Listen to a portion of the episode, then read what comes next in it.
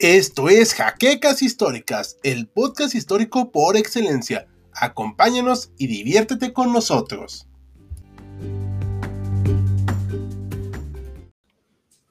Ahora sí, muy buenas noches historiadores. Estamos en otro en vivo aquí en HC Historia Contemporánea y ahora sí nos encontramos ya el grupo que están más acostumbrados a ver en cara y en forma, Maximiliano, que le decimos el erudito, doctor Mariano García, que está aquí con nosotros, y Esaú Jaimes, que es el miembro de más reciente incorporación, pero no el más joven, porque ya está bastante recorrido. Sin comentarios. No, pues es, un poquito más joven que yo, nada más. Nomás dijo gracias. Además, además el remate. Sí, sí, sí. sí eh, bueno, hoy vamos a hablar de un tema que he de ser honesto, solo soy yo el que lo ha tratado de este grupo de amigos y colegas porque vamos a hablar de mi hipótesis de que México no ha tenido una sola república mexicana, ni dos, sino cinco repúblicas mexicanas. ¿Por qué? Bueno, eso es lo que vamos a platicar hoy, pero antes vamos a empezar a hablar de qué, de qué me estoy refiriendo esto con república y todo. ¿Vale? Y buenas noches a todos. Además, ahorita que termine de explicarles la introducción, paso a dar los saludos y le doy la palabra bien a mis compañeros. No sé si quieran comentar algo antes de iniciar.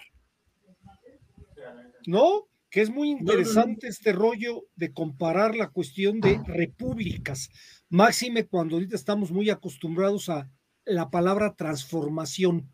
Ajá, sí, de hecho, y esto se los voy a confesar, historiadores, le puse en la miniatura la de transformaciones adrede para ver si, bueno, que que picaban el anzuelo, y se unieran a este en vivo No me interesa a mí lo que opine el gobierno actualmente de la historia, me parece de la completa irrelevancia, y voy a procurar tocarlo muy poquito, al menos claro que se presente la oportunidad de hablar de ese tema. ¿Ok? ¿Todos claros? Todos claros. Perfecto. Bueno, pues vamos a empezar. Bueno, México es un país independiente y según dicen que es una república. Bueno, eso tiene sus asegúnes. Pero aquí vamos a hablar de la idea de Montesquieu de la división de poderes del Poder Legislativo, Ejecutivo y Judicial, que como nos ha platicado Maximiliano, antes todo se concentraba en un soberano, ¿cierto, Maximiliano? Todo, casi todo, ¿no? Gran parte de esos tres poderes caían en la figura del monarca. Ok, perfecto. O sea, él decía cuáles iban a ser las leyes, cómo se aplicaban las leyes y ejecutaba esas leyes. ¿Vamos bien? Así es. Había jueces y todo, pero no eran independientes, ¿ok? Entonces, esta idea de que se dividiera en tres porque el Poder Legislativo iba a legislar las leyes, o sea, va a hacer, estudia, discute y modifica y vota las leyes, y controla al Ejecutivo, que era una idea que obviamente a nadie le gustaba, mediante un parlamento, que eso ya es muy británico, pero existe, ¿ok? El Ejecutivo, que determina las políticas del Estado. En México, el Ejecutivo es de una sola persona, ahorita vamos a verlo, y el judicial, que son los tribunales, los jueces, etcétera, que decide que se hace acto o no conforme a la ley. ¿Ok? ¿Vamos bien ahí? Todo bien. No quiero atorarme mucho en esto, solo es una idea. Y aquí se supone que nosotros tenemos esta división de leyes. Ahorita voy a explicarles qué tiene que ver con nosotros, ¿ok? En este tema de hoy, porque es muy importante. Nosotros tenemos igual el legislativo, que está en dos cámaras, diputados y senadores, ahorita vamos a explicar por qué existen. El presidente de la República, no importa su género, puede ser hombre o mujer, no importa. Pero es una persona nada más. Y el judicial, que se supone que es la Suprema Corte y otros agregados. Todos estos poderes los va a dividir así las constituciones que vamos a ver hoy. Y más o menos así se divide. Ejecutivo, presidente de la República, legislativo, los senadores y diputados, aquí están rápidamente. 128 senadores y 500 diputados, y el judicial con la Suprema Corte y los diferentes tribunales. ¿Va bien? Eso Dime. Si me das oportunidad, tal vez nada más me gustaría aclarar la idea de ese legislativo con Cámara de Senadores y Cámara de Diputados, entendiendo que el, la Cámara de Senadores es la representación de los estados, que se unen a esa república. Y él, la Cámara de Diputados es la de los ciudadanos. Entonces, creo que eso valdría la pena porque realmente, eh, yo no sé si lo estemos haciendo bien o mal, pero a mí sí se me hace una gran genialidad del sistema político que crearon en Estados Unidos. Sí. Perdón. no, no, está muy bien. Y de hecho, a eso vamos, a Estados Unidos. México va a copiar el sistema de Estados Unidos que se inspiró de las ideas de Montesquieu, por eso les di esa pequeña introducción, de hacer esta división.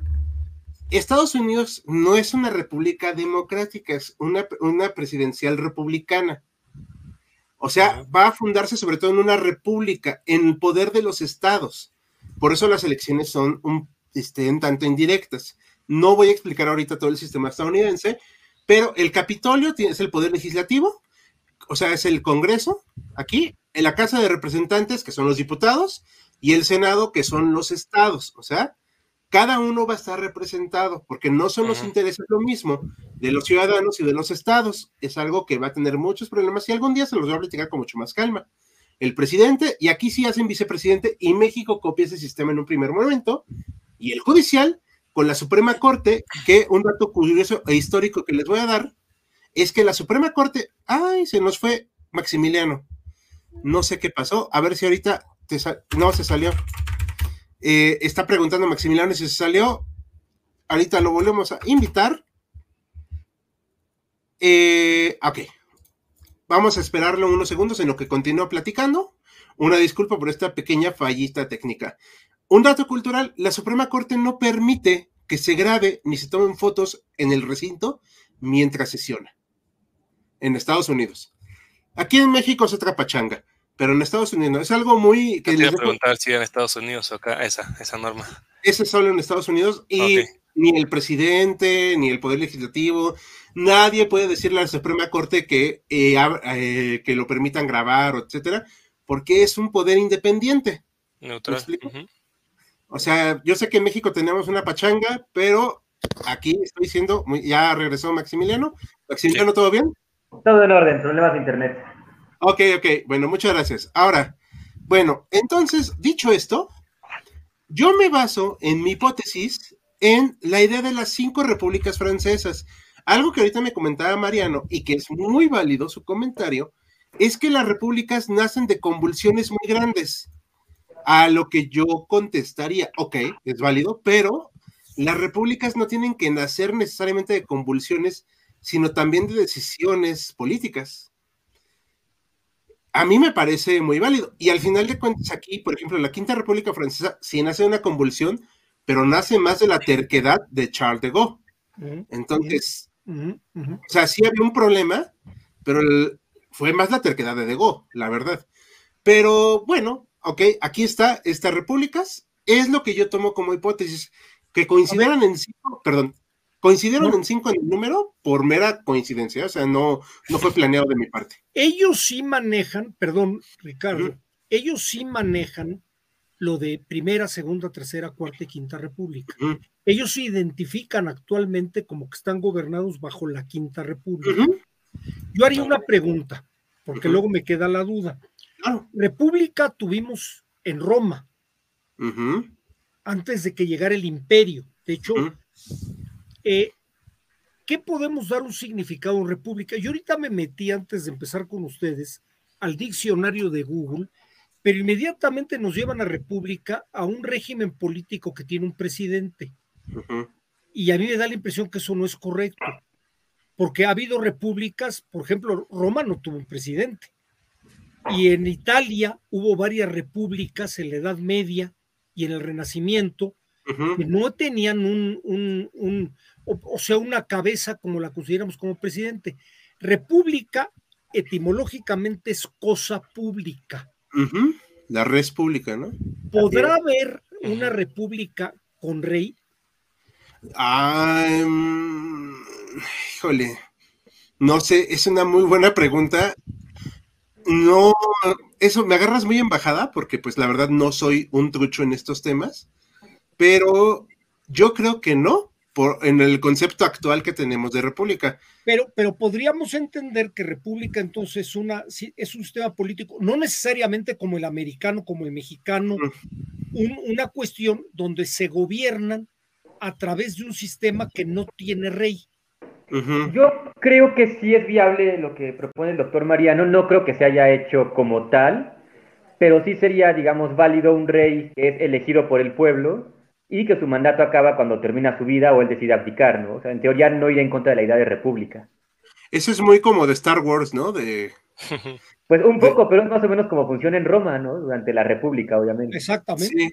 Bueno, e, es un, buena, es un buen argumento. Digo, la verdad es algo que yo no me había planteado, eh, de reconocerlo. Pero bueno, hasta aquí creo que vamos bien. No sé si. Sí, perfectamente, muy interesante. ¿Cómo, ven? ¿Están de acuerdo con la idea? ¿Está teniendo problemas de internet, Maximiliano? Sí, está intermitente. Espérenme un segundo, voy a decir. No sé si tengan que quieran comentar algo antes de pasar a los saludos y preguntas del público. No, no, yo creo que además no tenemos por qué detenernos con esta manía que yo les metí, porque es una inquietud muy personal, ¿no?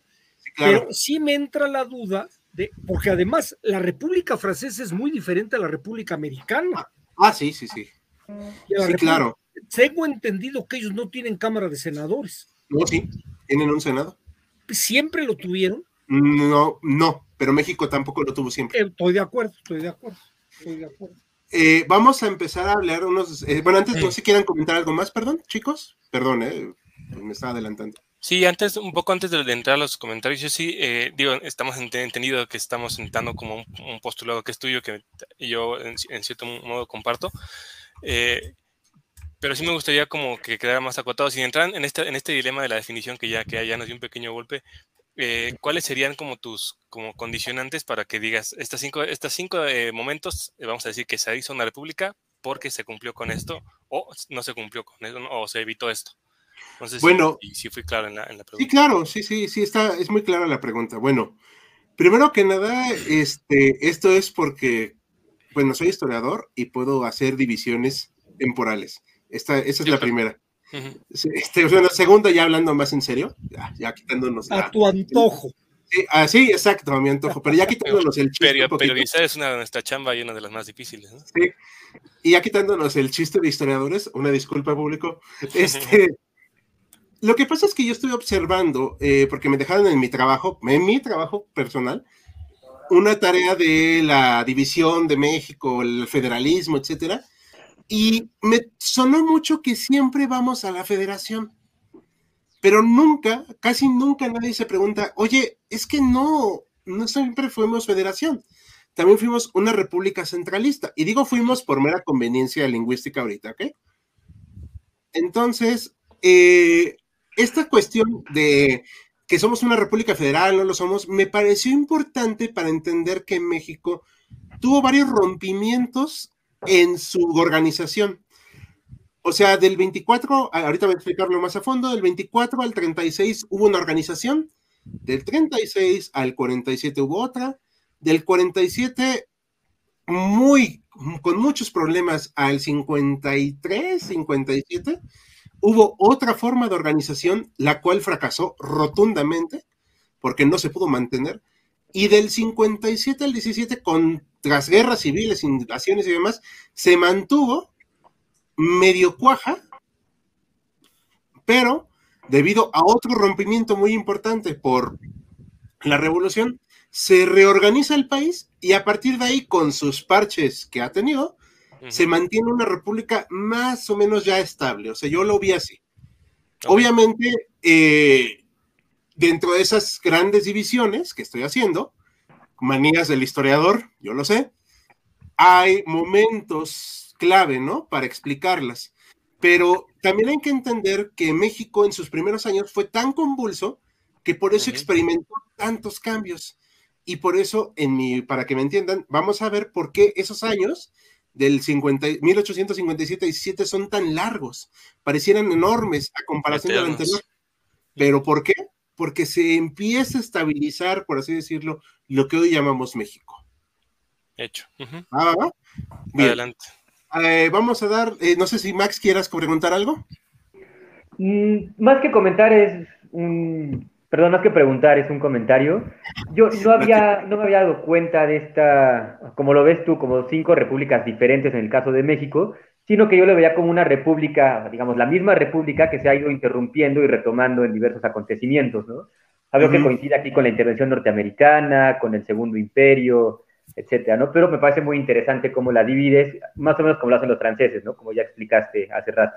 Claro, gracias, Max. Y bueno, acuérdate que aquí en México, y esto lo estoy diciendo de manera un poco anacrónica y adelantándome, los gobiernos tienen la manía de ver la historia así, lineal, lineal, lineal, y como si no hubiera ningún cambio. Entonces, pues yo, historiador, pues tengo la obligación de decirles no.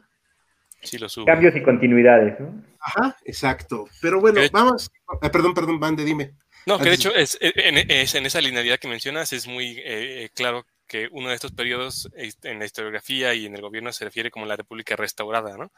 Hasta como ese periodo en que parece que no hacíamos chocos, pero recuperamos es cierto, ahí se menciona, ahí, ándale, ahí sí se definen a sí mismos como república. y restaurada. Restaurada, ajá. O sea, regresamos a la línea. Una cuestión que yo quisiera agregar a lo que decía, a lo que decía Maximiliano que yo también tenía yo esa imagen, ahorita nos abres la mente con esto de, que no sea una república con parches en sus 200 años de existencia, pero lo que sí es curioso es que las cinco repúblicas que tú mencionas, solo una es unitaria. Todas las demás son federales. Sí, sí, con sus asegúnes. No estoy seguro de la del 47. Ahorita, ahorita vamos a llegar a ese punto, pero voy a explicar por qué. Pero bueno, va, ahora sí que vamos a, a ver antes que nada los comentarios y preguntas, porque si no van a pensar que los ignoramos. Muchas noches, muy, muy buenas noches, David Castells, que nos saluda desde Barcelona a las tres y tantos de la mañana. Y gracias por eh, querer aprender de nuestro país, México, que le debemos también mucho de nuestra identidad de España, por cierto. Muchos saludos. Alejandro Cortés, que muy buenas noches, es un constante. Sergio Lugo, igual. Saludos a Muy Castañeda. Alejandro, Amadeus, perdón, Veloz. Buenas noches, al equipo de HC Historia Contemporánea, muchas gracias. Andrés Villa, saludos. Kevin, eh, también muchos saludos. Kevin Martínez, aquí dice, es un trozo de mis libros de formación cívica y ética. Sí, precisamente de ahí lo saqué. Amadeus, no te preocupes. Dice Alejandro, México es una república que durante mucho tiempo los políticos autoproclaman presidentes, ya sea por vía militar o por ser candidatos únicos. Mm, algún día hablaremos más a fondo de eso, pero sí, va por ahí. Maximiliano salió porque, porque su tocayo no presidió una república. Pues sí. Exacto. Un desastre la historia política de México, tristemente. No, y estoy dándolo muy por encimita, ¿eh? Sí, sí, sí, da para muchos. Sí, Monarquía constitucional, dice el pato. Hola a todos, por cierto. Me parecen agradables los demás miembros del equipo de HC Historia Contemporánea. Muchas gracias. Qué bueno que te parecen agradables los demás compañeros. Igual, ¿A quiénes se puede considerar fundadores de la primera República Mexicana? ¿De la República? A eso voy ahorita. ¿Y cuándo se puso en función la ley de Herodes desde el primer minuto de la República Mexicana? Desde antes, yo creo. Sí. Sí. Pues desde más bien, más bien, se legalizó la ley de Herodes. Sí, más bien. Alberto Casillas, saludos, gracias por ilustrarnos. No, hombre, pues es un placer. No olviden de compartirlo, darle me gusta y comentar para que sigamos haciendo más de estos en vivo. Y se pueden unir a Patreon, mucho mejor. Bueno, vamos a retomar el tema. Aquí vemos el escudo del primer imperio. Está muy bonito, está muy padre. Si se dan cuenta, tiene el penacho que nunca va a regresar. Eso hay que entenderlo. Este fue, eso sí fue un golpe directo al gobierno mexicano actual. Eh, aquí está la corona de laurel, ya saben. Religión, independencia y unión. México nace como imperio y fracasa rotundamente.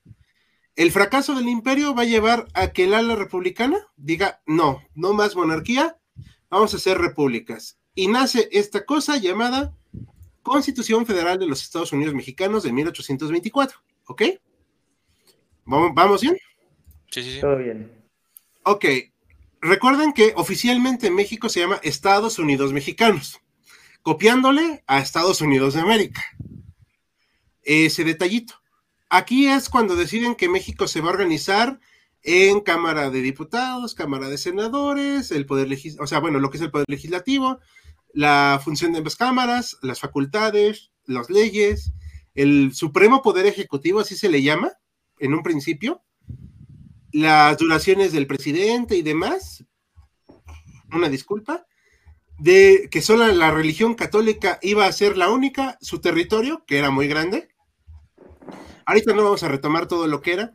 Y según el, el este, la apertura de la Constitución dice, en el nombre de Dios Todopoderoso, autor y supremo legislador de la sociedad, el Congreso General Constituyente de la Nación Mexicana, en desempeño de los deberes que le han impuesto sus comitentes para fijar su independencia política, establecer y afirmar su libertad y promover su prosperidad y gloria, decreta la siguiente Constitución de los Estados Unidos Mexicanos. Está muy bonito. Ricardo, hace rato comentábamos lo de la Cámara de Senadores. En esta primer república sí había senadores, Cámara de Senadores. Sí, es lo que acabo de comentar precisamente. Está en el artículo, aquí lo tengo, una disculpa, pero pues es que tengo que estar viendo los PDFs de la con la Cámara de Senadores, es la sección tercera de la Constitución. Está bien, está bien, está bien, Y se establece, esto sí se le ocurrió volver a ponerlo a Miguel Ramos Arispe, porque dijo, no, pues sí tenemos que tener un Senado porque no puede decidir solo la población es un contrapeso a la población.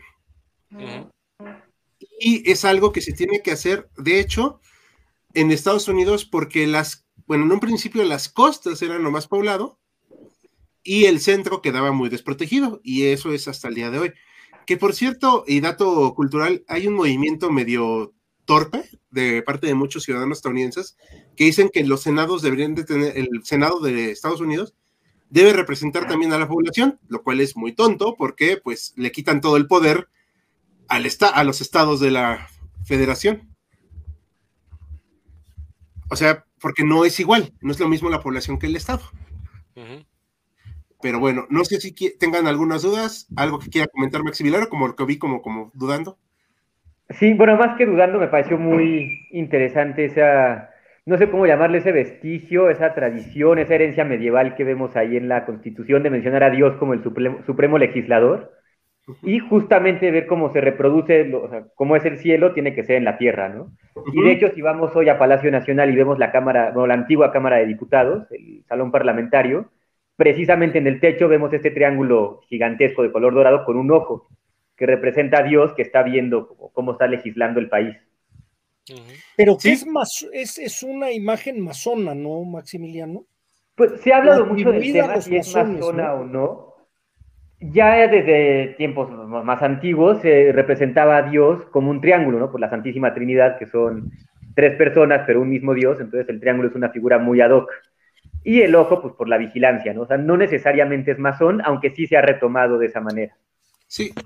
yo, yo por ejemplo, me llama, me llama la atención que en esta constitución, ya tú mencionabas lo de que da entrada a Dios como el máximo legislador, pues de alguna manera tiene que ver con esa copia a Estados Unidos que habla del creador, por eso el dólar aparece con In God We Trust, ¿no?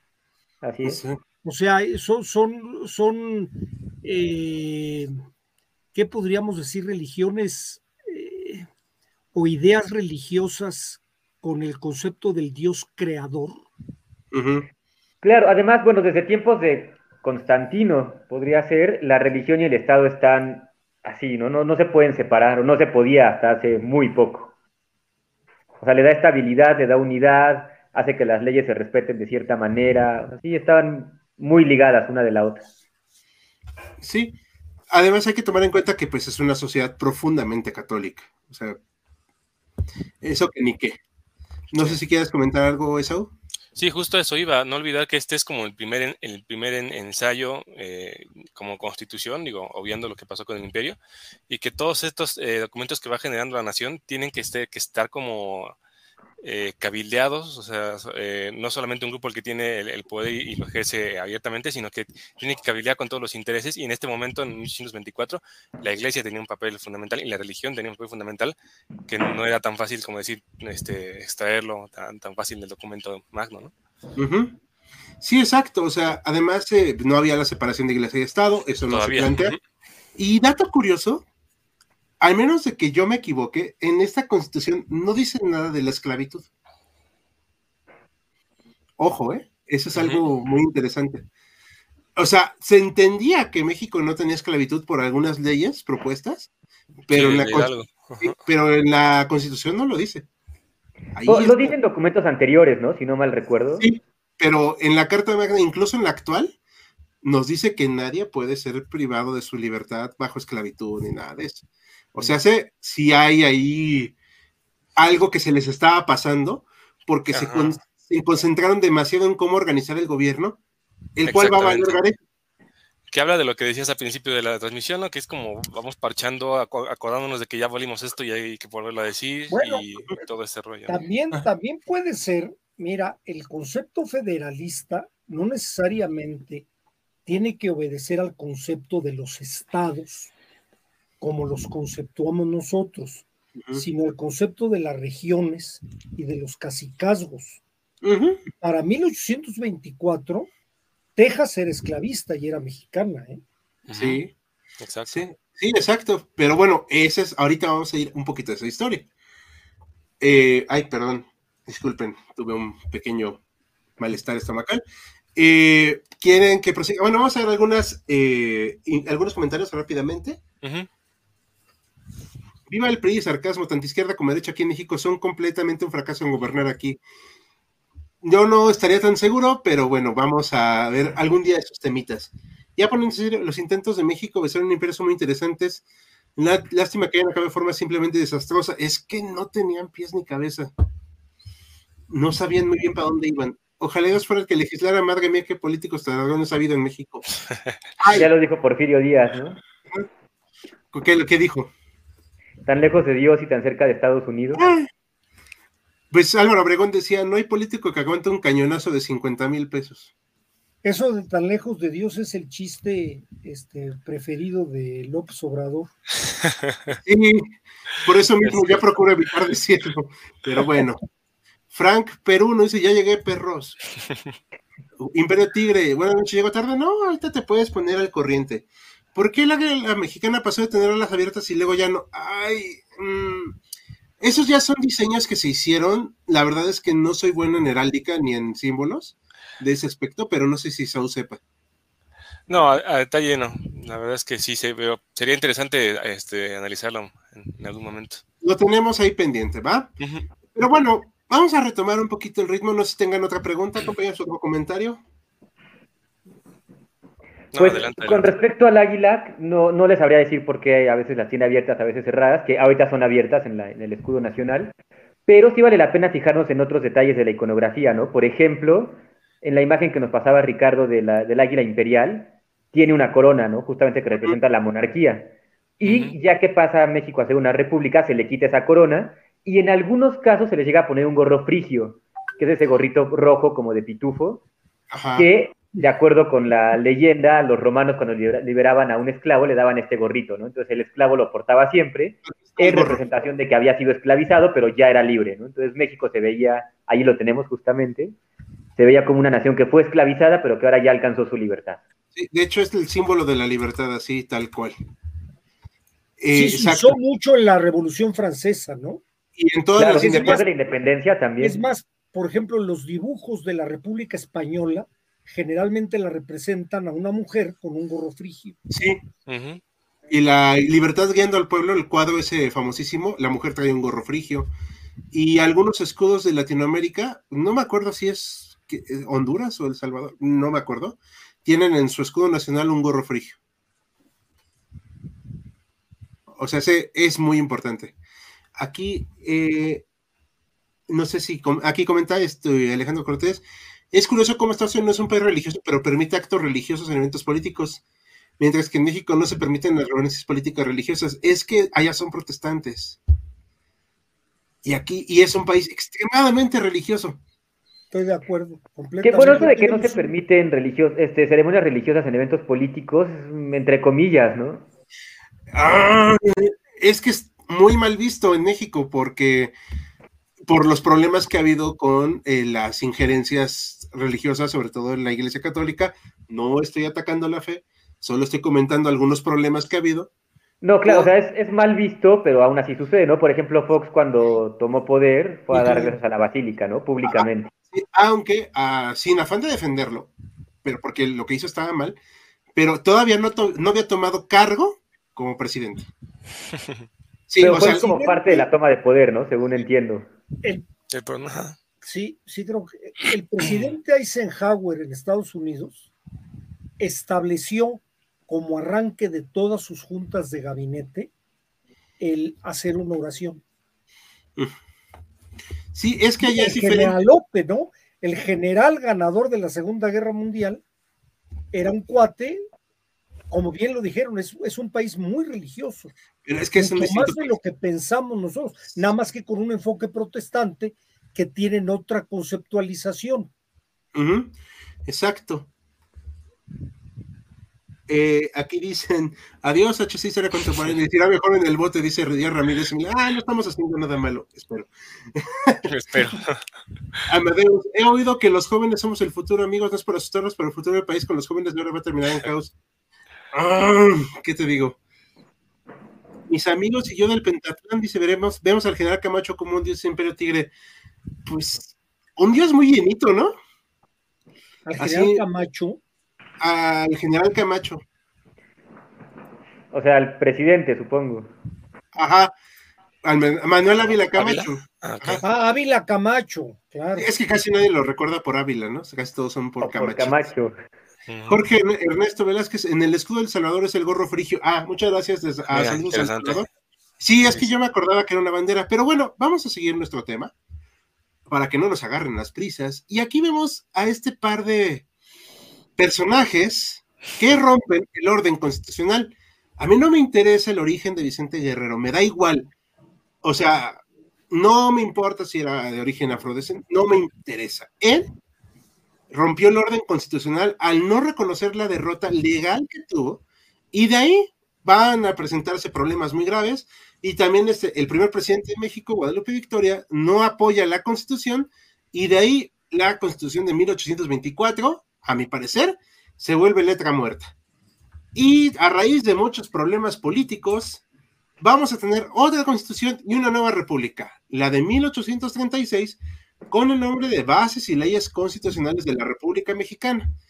Se, el Congreso se erige a sí mismo como un Congreso constituyente y van a ser una nueva república. No estábamos en medio de una guerra en ese entonces, y digo estábamos por mera conveniencia lingüística, había broncas con Texas, pero esos eran aparte. No tenían que ver necesariamente con el proyecto constitucional. Y muchos mexicanos apoyaron la secesión tejana, como Lorenzo de Zavala. No sé si ubicas a este Mariano a Zavala. Sí, perfectamente. Y no nada más él, está este el, Valentín Gómez Farías. Hay muchos, hay muchos que apoyaron la Texas. Sí. Entonces, no tan, de manera este, activa como Lorenzo de Zavala. Lorenzo de Zavala fue su primer vicepresidente de la República de Texas. Pero, pero, pero que veían con buenos ojos, lo, eran liberales y decían, pues tienen derecho a separarse de México y hacer lo que les dé la gana con su libertad. Exacto. Esta constitución va a decir, en el nombre de Dios Todopoderoso, Trino y uno, por quien los hombres están destinados a formar sociedades y se conservan las que forman, los representantes de la nación mexicana delegados por ella para constituirla del modo que entiendan ser más conducente a su felicidad, algo muy curioso, reunidos al efecto en Congreso General, han venido a decretar y decretan las siguientes leyes constitucionales. Se le conocen como las siete leyes porque se dividen en siete partes, que dan paso a otros artículos. Pero aquí vamos a tener otra vez la división de Ejecutivo, Legislativo y Judicial y un cuarto poder, el Supremo Poder Conservador. Es algo muy curioso, porque va a querer ser como un vigilante de los demás poderes para que ninguno se manche sobre otro. Se van a buscar elegir a personas notables y sobresalientes para que México tenga un gobierno Aparte, va a dejar la federación, ya no van a ser estados libres y soberanos, van a ser centralizados en departamentos y aunque va a tener todavía Cámara de Diputados y Senadores, la de senadores pasa a ser un poquito más como una cuestión elitista. Eso va a tener problemas en el futuro, pero sigue existiendo la Cámara de Senadores, la Cámara de Diputados, la Suprema Corte y el Poder Ejecutivo. O sea, pero está controlado supuestamente todo por un Supremo Poder Conservador. Mm, voy a hacer una referencia ahorita al gobierno y equipo, por favor, apóyenme. Hace poco el presidente de la República hablaba del Supremo Poder Conservador y yo creo que no lo entendía o lo hablaba desde su ignorancia. porque decía, no, es que están conformando un supremo poder conservador. No solamente era por conservar de conservadores, sino porque buscaba conservar la estabilidad del poder. O sea, era algo muy peculiar porque eran cuatro poderes. No sé si quieran comentar algo. Mira, ahí, ahí de alguna manera, siento yo que en esos primeros años se dividió mucho el país en conservadores y liberales en una conceptualización muy diferente a la que ahorita tiene el presidente de la República. Yo pediría que guardáramos ahora sí, eh, eh, guardemos en el ropero lo que ahorita se habla de lo que son conservadores. Aquí sí se hablaba de una ideología conservadora que pretendían de alguna manera mantener el statu quo que había en el país incluso antes de la independencia. sí, el mantenimiento de la iglesia, el mantenimiento de ciertas jerarquías sociales, de los privilegios para el ejército, privilegios para el clero, y con características importantes, independientemente de los ultras que siempre hay, el conservador era más pro Europa, el liberal era más pro Estados Unidos, pero sí se identificaban a sí mismos como liberales y conservadores. Sí, Sí, sí, lo que yo me refería, y por eso se acaba esta nota rápido, es que el Supremo Poder Conservador no es algo malo per se. Claro, claro, claro. esa era mi razón de mencionarlo, ese detalle, sino que era un poder que conservaba, que buscaba mantener. Y precisamente por eso mencioné este detalle del Ejecutivo actual, porque lo hace de una forma mal, de una forma errónea. O sea, es un Supremo Poder Conservador ¿Funcionó o no? Eso ya obviamente sabemos que no, pero era una intención muy interesante, o sea, sí estaba muy creativa, la verdad. No se pudo consolidar este proyecto, ya lo sabemos hoy en día, pero en su momento se creyó que era lo correcto, porque como dices, si había funcionado esta este división de México, pues había que conservarla, o sea, sí era lógico para estas personas. No sé si me voy explicando. Sí, sí, sí. Pero aquí se damos cuenta, es un rompimiento brutal con la idea de federación. O sea, se... Mira, tenemos, yo, yo, yo quisiera echar una, una provocación.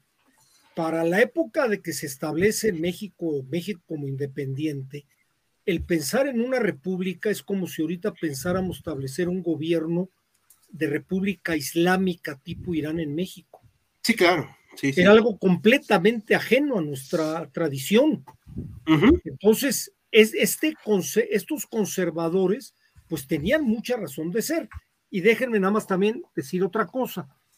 Eh, eh, lamentablemente en México, como hasta la fecha y en ese entonces más, quienes tenían esas divisiones de liberales y conservadores eran 100 familias. El resto del pueblo no, no, no aparecía ni, ni, entendían lo que era. Algo muy similar a lo que pasa ahora, ¿eh? lamentablemente. Ahora serán tal vez mil familias. Y cuando tú comentaste, y lo quiero hacer eh, nada más por, pues por poner alboroto en el asunto, cuando tú hablabas de que no reconocieron el gobierno de Manuel Gómez Pedraza, ahí hay un vericueto legal que usan no lo compro totalmente, pero no se les olvide que las elecciones en ese entonces eran indirectas, no eran por sufragio efectivo.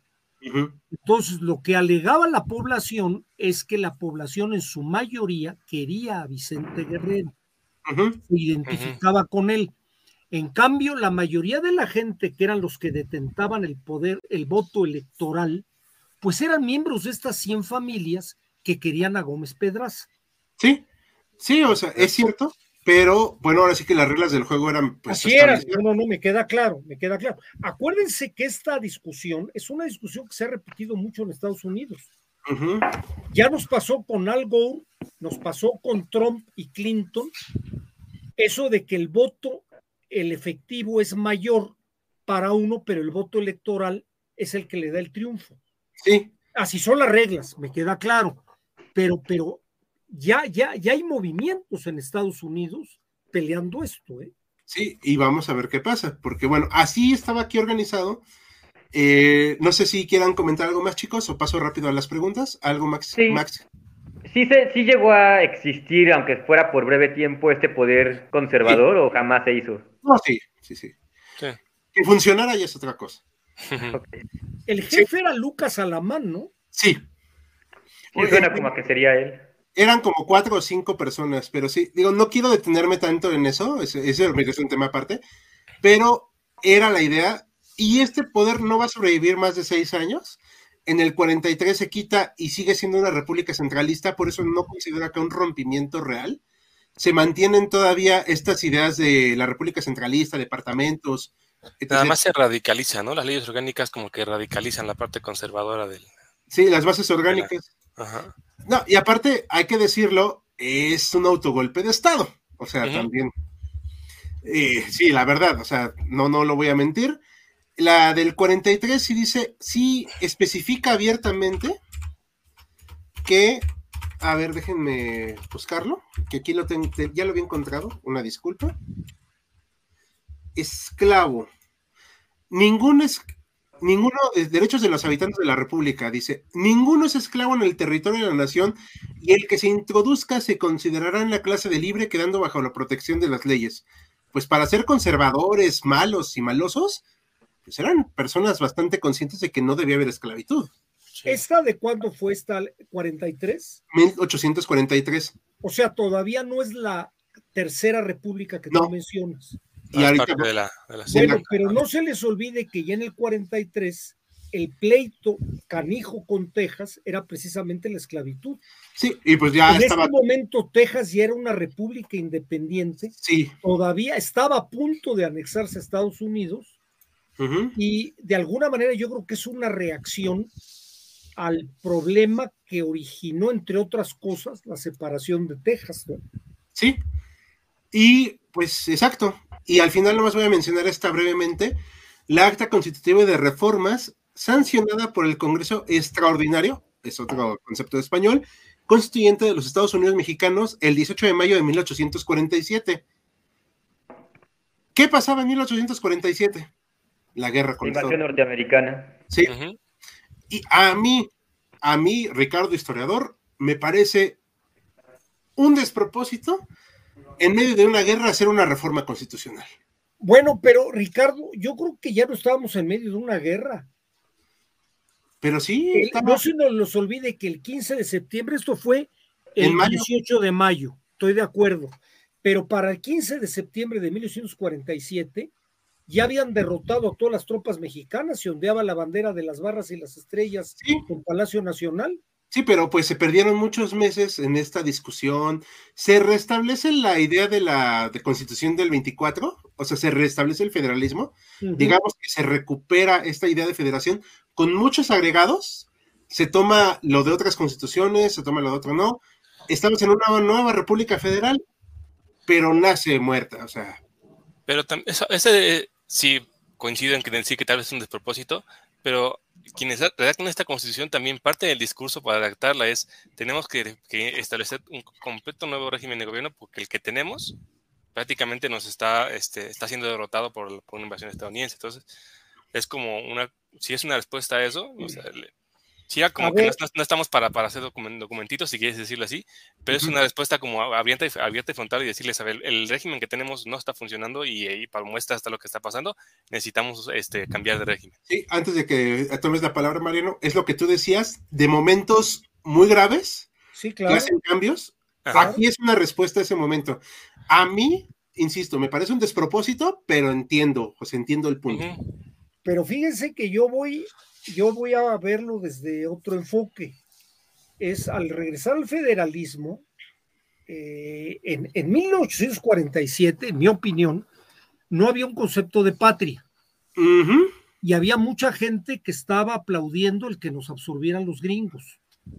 Entre ellos tenemos a Miguel Herdo de Tejada. Y esta constitución, Miguel, Miguel Herdo de Tejada en este entonces estaba administrando la Ciudad de México, con ayudado con algunos otros. ¿Esta constitución no habrá sido también un preparémonos para unirnos al imperio? No, no, la verdad es que no tiene mucho que ver ahí. es un intento desesperado, en mi parecer, de hacer como esta federación que llame a todos a pelear.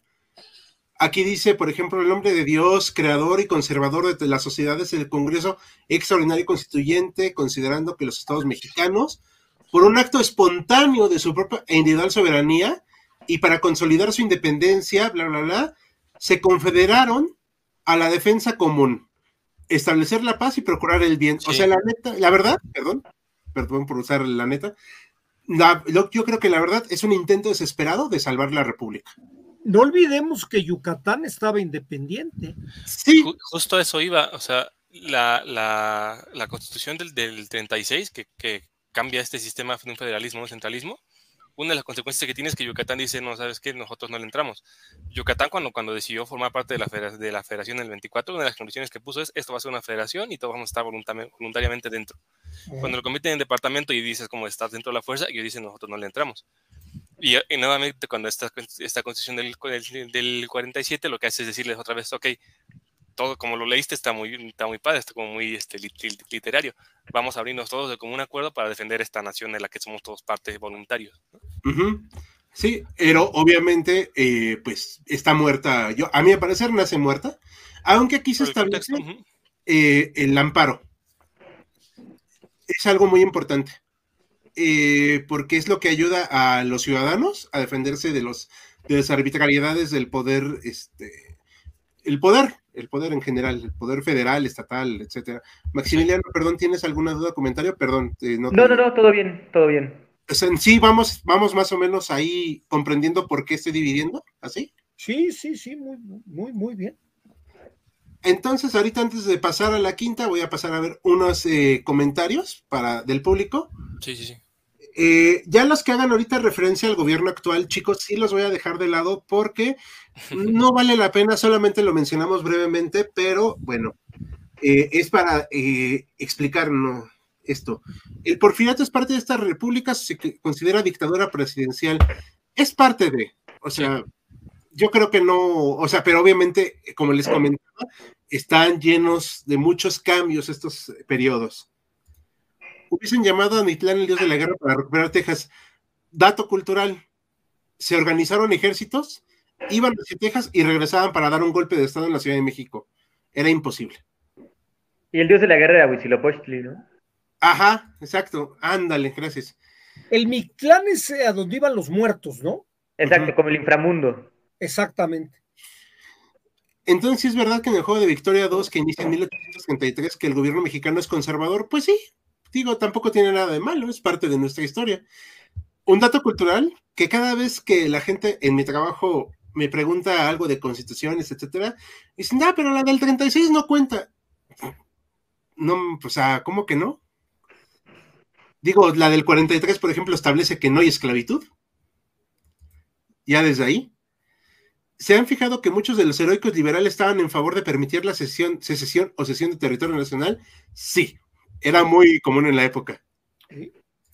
Una duda, aquí en México alguna vez hubo una idea de invadir otros países. Mariano, tú nos comentabas que Cuba, ¿no? Quisieron invadirlo. Sí, sí, esa es toda una historia. Eh, se trató de invadir Cuba cuando Cuba era española para independizarla y alejar el peligro de una reconquista española como sí se le dio, sí se trató de hacer. Y en esta idea de, invasión a Cuba, no nomás era Cuba, sino también a Puerto Rico, en teoría se estaban aliando el gobierno de la Gran Colombia y el gobierno de México para crear una fuerza conjunta que nunca funcionó, nunca hubo dinero para hacerla. Todo que se quedó en cartas, acuerdos, eh, eh, eh, meterle un cohete a los Estados Unidos, porque Estados Unidos le preocupaba que Cuba no fuera a quedar dentro de los planes que ellos tenían. Si se quedaba con ella Venezuela o México, pues no sería esa joya de la corona la cual tanto apreciaban. Pero sí, sí hubo ese intento. Perfecto, muchas gracias. y, si no mal recuerdo, también Maximiliano tenía el proyecto de recuperar Texas, ¿no? O territorio perdido con Estados Unidos.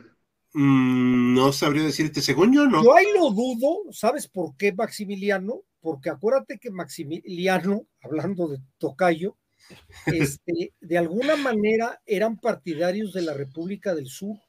La Confederación. De los Estados Confederados. de los cuales estaba Texas. Entonces no estoy tan seguro que quisiera aventar ese ladrillote, pero no lo sé. ¿eh? Mm, yo, o sea, yo vi el, o sea, que tenía como el proyecto, no, no sé qué tan cierto sea, y por como estaba débil por la guerra civil Estados Unidos, pues lo veo más o menos factible, pero no sé más allá de eso.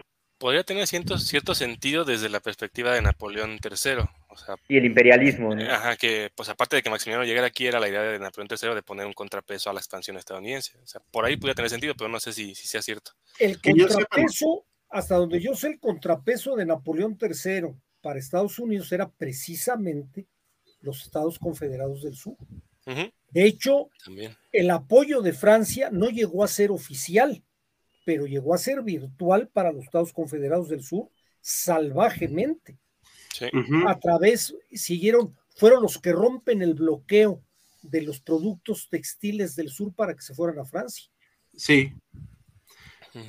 Aquí otro comentario. Ya me tiene cansada la gente que critica y tacha retrógradas a todos los conservadores y pensando que todos los que piensan que así son de ultraderecha. Es un poquito complicado, porque sí. o sea, no puede ser posible que se vea así tan, de manera, ¿cómo se dice? Maniquea, ¿no? Maniquea, ajá, tan cerrado y maniquea. Y además en épocas muy diferentes. Sí, incluso hoy en día, así, está pronto. Recuerdan la historia no hay héroes ni villanos. Exacto, que no solo actores finales. Exactamente. Eh, y cierto, pero tampoco hay que olvidar que existen criminales de guerra y despotas crueles también, y eso vamos a ver en los juicios de Nuremberg el próximo jueves. Oh, vamos a hablar un poquito de eso. Tarde otra vez, por culpa de YouTube, ningún aviso me dio saludos para todos. Isabel Salgado, una nota parroquial. Debido a que YouTube nos castigó un poquito por el video del Donbass, ya lo descubrimos por cierto equipo, que estamos castigados, este, no les van a llegar muchas notificaciones. Entonces procuren activar la campanita. Y eh, sepan que martes, jueves estamos en vivo, miércoles y sábado estrenamos video. Y los viernes, shorts. Entonces, estén al pendientes porque por eso mismo YouTube nos castigó con las vistas. ¿Sabían que darle like a este directo aumenta las posibilidades de no agarrarse salmonelas y compran comida callejera? Es un hecho, la, la en la nueva, Universidad Nueva Caledonia del Este. Miren, es un dato cultural. Yo estudié en CEU y nunca me dio salmonela, me dio tifoidea ya trabajando. ok. Este, Yucatán siempre ha intentado irse. Pues sí, pero digamos que Porfirio se desquitó. Eh, ah, Micantecutli, el dios de la muerte. Ah, ok. Ajá, y mi clan es el lugar donde van los. Yo llegué a leer que Maximiliano planeaba. A ver, Maximiliano, ¿sí es cierto que quisiste reconquistar los territorios de? Híjole, ¿de qué me acusan ahora? De que quisiste reconquistar territorios de Alta California y Nuevo México. Pues mira, no estaría mal tener Disney y Las Vegas por acá, ¿eh? No creo que quisieran unirse, pero bueno. Eh, bueno, ahorita ya no hay más preguntas, ahí hemos mandado saludos, dudas chicos, ahorita, comentarios, algo más. síguele, síguele. Vamos a empezar a darle una conclusión a esta idea. Ahorita vamos a entrar a la Cuarta República, a la Constitución Federal de los Estados Unidos Mexicanos, otra vez retomamos todo esto del federal, pero el 5 de febrero de 1857 y va a durar 60 años y de hecho técnicamente sigue en vigencia hoy en día. Pero bueno, ahorita les explico por qué.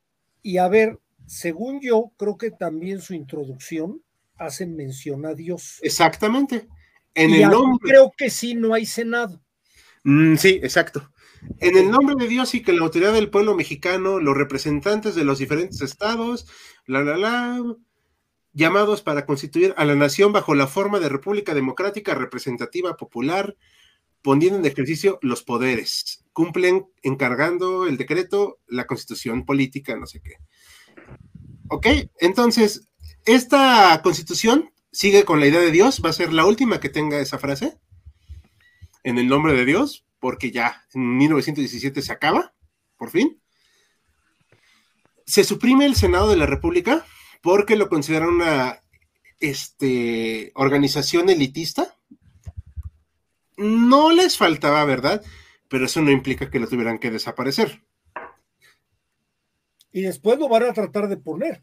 Y no, lo, Juárez lo retoman. Poner el Senado. Ahorita explico exacto eso. Esta constitución nace, como dice, estas son palabras de Daniel Cosío Villegas, nace mal. no satisface a nadie, ni a los liberales radicales porque consideran que es muy tibia, ni a los liberales moderados porque consideran que es muy radical. Los conservadores están enojados porque no los tomaron en cuenta. Y pues la iglesia obviamente la considera blasfemia. Entonces, pues va a desatarse una guerra civil, que es la guerra de reforma. Luego una intervención francesa que a mi parecer es en parte también una consecuencia de esa guerra civil, de esos problemas sin resolver. Y cuando por fin se, eh, se gana la partida de parte de los liberales, porque es una guerra civil, es con lo que decíamos que le dicen república restaurada, pero sigue siendo la misma conformación de república, o sea, no cambió realmente su organización. Benito Juárez va a seguir gobernando a decretazos en algunas partes. Y cuando se muere, lo sucede otro liberal, pero lea prácticamente todos son liberales, o sea, realmente no se vuelve a saber de los conservadores.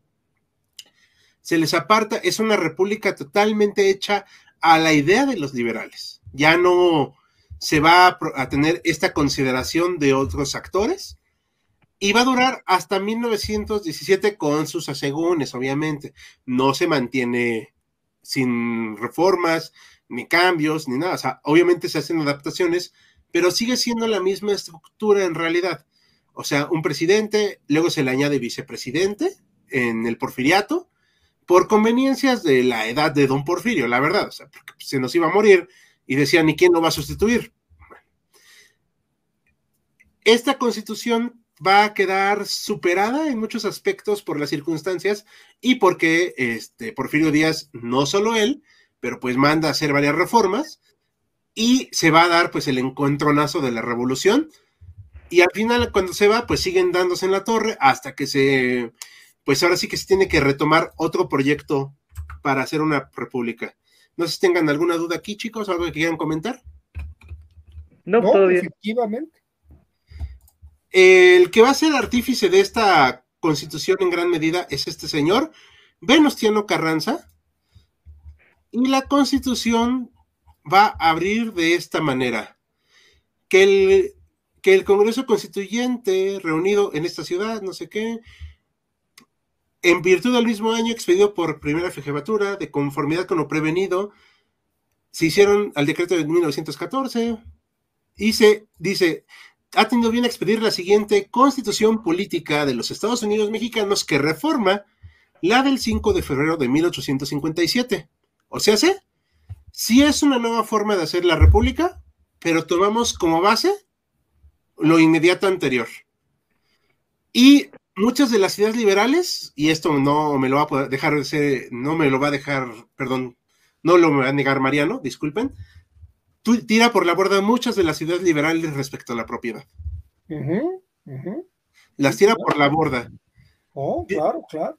Digo que si por ello, por algunos hubieran sido, hubieran hecho una república soviética, porque pues está de moda. Sí, es, es, muy cierto, muy cierto eso. Es un gran contenido social, para bien o para mal, ¿no?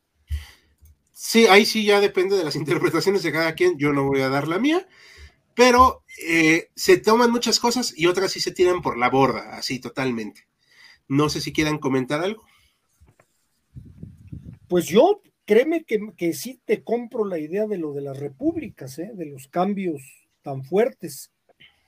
Este, nunca había visto ese enfoque, pero creo que sí valdría la pena este, usarlo. Sí. No sé si tenga Maximiliano alguna idea, es que está como que muy pensativo. Pues no, realmente no, sobre el tema como tal, no, sí tengo un dato curioso. Mucha gente cree que Fox es el presidente más alto que ha tenido México, pero no. Le gana por unos dos centímetros Venustiano Carranza, a quien tenemos en pantalla ahorita. Sí, hombre. También le gana en bigote y en barba. Y en barba, sí. y eh, en ser asesinado en funciones. Bueno, y además, ya si nos metemos en la Constitución, no creo, aunque él fue el artífice de la Constitución, y además creo que es el, un artífice de ese cambio a una nueva república. Eso sí, pero los cambios sociales que se le hacen a la Constitución fueron en contra de él. Él no los apoyó elegido, el reparto de tierras, el, artículo tercero constitucional no estaban dentro de sus planes. ¿eh? La constitución se le salió un poco del, del, del huacal. Sí. Así mero. Y a 105 años, sí, ¿verdad? 105 años después, pues tenemos esta misma república con muchos parches, muchos, muchos parches. No sé si para bien o para mal, eso a mí no me interesa, pero sigue siendo más o menos la misma idea. Cámara de Diputados, Cámara de Senadores, Ejecutivo, Legislativo, y con muchas diferencias, pero al final de cuentas es un proyecto de nación más estable a largo plazo y un día hablaremos de las transformaciones de México, que creo que merecen un tema muy aparte. Si me dejas meter una pequeña observación ya para, para, ya que nos estamos despidiendo, eh, la constitución de 1857 es una constitución con un sesgo parlamentario, como tienen los parlamentos los países como Inglaterra, Alemania, que quien realmente gobierna es el Parlamento y le ordena al presidente lo que tiene que hacer. Benito Juárez, en su evolución, empezó a tratar de cambiar esto, y esa es una de las razones de poner la Cámara de Senadores. Él en una de sus reelecciones quiso meter al mismo tiempo la creación de la Cámara de Senadores, no se lo aprobaron, pero la idea era debilitar el, el, Congreso de Diputados, que era fuertísimo. Y quien lo va a lograr meter es Sebastián Lerdo de Tejada. Sí. Y poco a poco, entre Juárez, Sebastián Lerdo de Tejada y Porfirio Díaz, regresamos a un gobierno presidencialista que quien sí lo cuajó perfectamente fue Venustiano Carranza en la constitución del 17. Sí, y el que lo establece ya de manera imperial, pues es Lázaro Cárdenas. De acuerdo. Eh, bueno, voy a silenciar un momento a Mariano para que termine su llamada, nada más un segundito. Eh, a ver, vamos a ver rápido preguntas para salir. Ya para terminar, las repúblicas de México son como los Call of Duty, son lo mismo pero más moderno. No, eh, créeme que no, sí, son un caos bastante grande este, a veces ni se puede jugar en ellas. A veces los dioses mexicanos tienen distintos nombres. Ah, ok, ok, perdón. Es por lo del Mictlani. Sí, oigan, equipo de HC, ya, ya, rehabilité el, micrófono de Mariano. Cuando hablamos de la llorona del chupacabras, eh, eso sí, la verdad, no tengo yo nociones de nada de eso. Eh, em, como dato curioso, cuando iba yo en la facultad, me dejaron investigar para hacer una ponencia, ¿no? En comentario de textos. Y justamente mi tema fue la leyenda de la Llorona. Entonces, si quieren y el público también quiere, podemos abordar algunas leyendas de México. Ah, órale, me parece muy bien. Sí, qué bueno que nos dices, porque yo la verdad, ni idea. Eh, Puedo hablarles de la novela de la Revolución Mexicana para que pues, la gente se muera de aburrimiento, ¿verdad? Este, la leyenda del automóvil gris. Ándale. La banda del automóvil gris. Sí, ¿Cuál prefieren, camarada Carranza o supremo líder Carranza? Carranza era un anticomunista de lo peor. Sí, ninguna de las dos lo era. Por eso mandó a fusilar al no sé cuántas veces perdedor de Felipe Ángeles. Ya te perdí la cuenta. Porque en todo fracasó. Fracasó como jefe de, pues, porfirista, fracasó como maderista, fracasó como villista, y hasta en su muerte le fue mal. algo, otro tema que me gustaría sugerir serían los intentos de las separatistas de diferentes estados. Sí, lo tenemos en el radar, mi estimado Sergio Lugo. ¿Harán algún directo sobre las guerras cristianas? Sí, mi estimado José, solamente que hemos propuesto varios temas entre nosotros y los sometemos a votación todos los viernes en la comunidad de HC y el sábado cerramos en las noches las votaciones para ver cuál es el que obtuvo más. Eh, y dice le salgado sí a Leyendas de México. Perfecto. Bueno, Voy a meter mi conclusión. Aquí está este gordito llamado Ignacio Comonfort, que pues era un tipo bastante peculiar, pero bueno. Yo propongo esta hipótesis de las repúblicas porque es mi trabajo y a través de él he hecho esta idea. No es una ciencia exacta, porque para empezar yo no creo que la historia sea una ciencia, pero es una idea que yo traigo entre ceja y ceja desde hace varios tiempo, bastante tiempo Y la propongo porque creo que es una forma de entender a México un poquito distinta a lo acostumbrado de independencia, reforma y revolución. O sea, hay más, hay otras formas de ver al país. Es demasiado compleja la historia de México para sintetizarla así de fácil. Sí, me basé en la historia de la República de Francia, pero fue pura coincidencia que fueran cinco, la verdad. No lo planeé, o sea, porque hasta pensé que iban a salir seis. Y cuando me di cuenta que estaba forzando más allá, dije, bueno, ¿va a ser otra república? No lo sé. Digo, no soy pitonizo, si no yo hubiera comprado boletos de lotería. ¿Algo que quieran concluir, chicos? ¿Algo más? Nada más cerrar que el, el, igual creo que como comentó el doctor Mariano, creo que el planteamiento es bueno, creo que nos, nos terminó por, por convencer o por gustar. Yo nada más quisiera como añadir que creo que donde puede encontrar como más, más eh, reticencia o más conflicto sería en la constitución eh, conservadora del 36, ¿no? Que es la que usualmente, como te dicen en tu trabajo, la expresión coloquial, esa no cuenta, ¿no? Y creo que ahí es donde estaría el esfuerzo por este planteamiento para que tenga como mucho sentido. Ahí sería el esfuerzo mayor para eh, integrar esta constitución como parte de estas cinco repúblicas y el, periodo de gobierno que sale de esta constitución como una, una república más. que aunque fue conservadora, la verdad es que hay que decir, con esto quisiera cerrar, que aunque, aunque la tachemos de conservadora, si uno se va a los contenidos de la, de la, de la Constitución del 36 y luego de las bases orgánicas, tiene bastantes elementos eh, liberales y, y, que no son tan conservadores o tan cerrados como para con esta idea maniquea de, desecharla solamente porque es conservadora. Creo que es la parte que tendríamos que atacar primero, ¿no? Sí, claro. Aquí nos manda saludos Mari Carmen López, que se habla de leyendas de México. Sí, mucho gusto. Eh, Maximiliano este, ya se estaba saliendo de aburrimiento, yo creo que ahorita está regresando. Se, cayó Maxi, pregunta Isabel, sí, se nos cayó, hombre. Hal, ¿qué haces en ese código? Es que estaba revisando unos mensajes que me mandan también de aquí, de otras cosas, por precisamente el problema de Maximiliano ahorita. Eh, ya está yendo, ya regresando Maximiliano, a esperarlo un par de segundos. Y bueno, me agrada mucho que les haya gustado el tema de hoy. Lo planteé dos veces con otro nombre, para ver qué pensaban, hasta que busqué la manera que fuera llamativo y ganaron las elecciones. Eh, obviamente, pues consulté para, ya, ya que está regresando Maximiliano, ya para cerrar. Maximiliano, ¿un comentario para cerrar algo?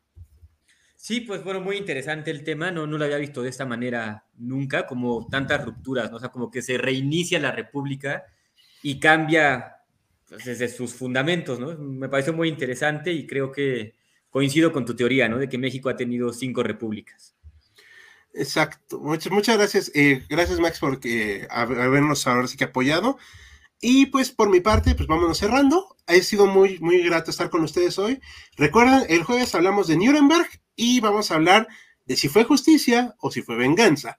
Entonces, a nombre de todo el equipo de HC, nos despedimos y nos vemos a la próxima. Muy buenas noches. Gracias por habernos acompañado en Jaquecas Históricas, el podcast histórico por excelencia. Hasta la próxima.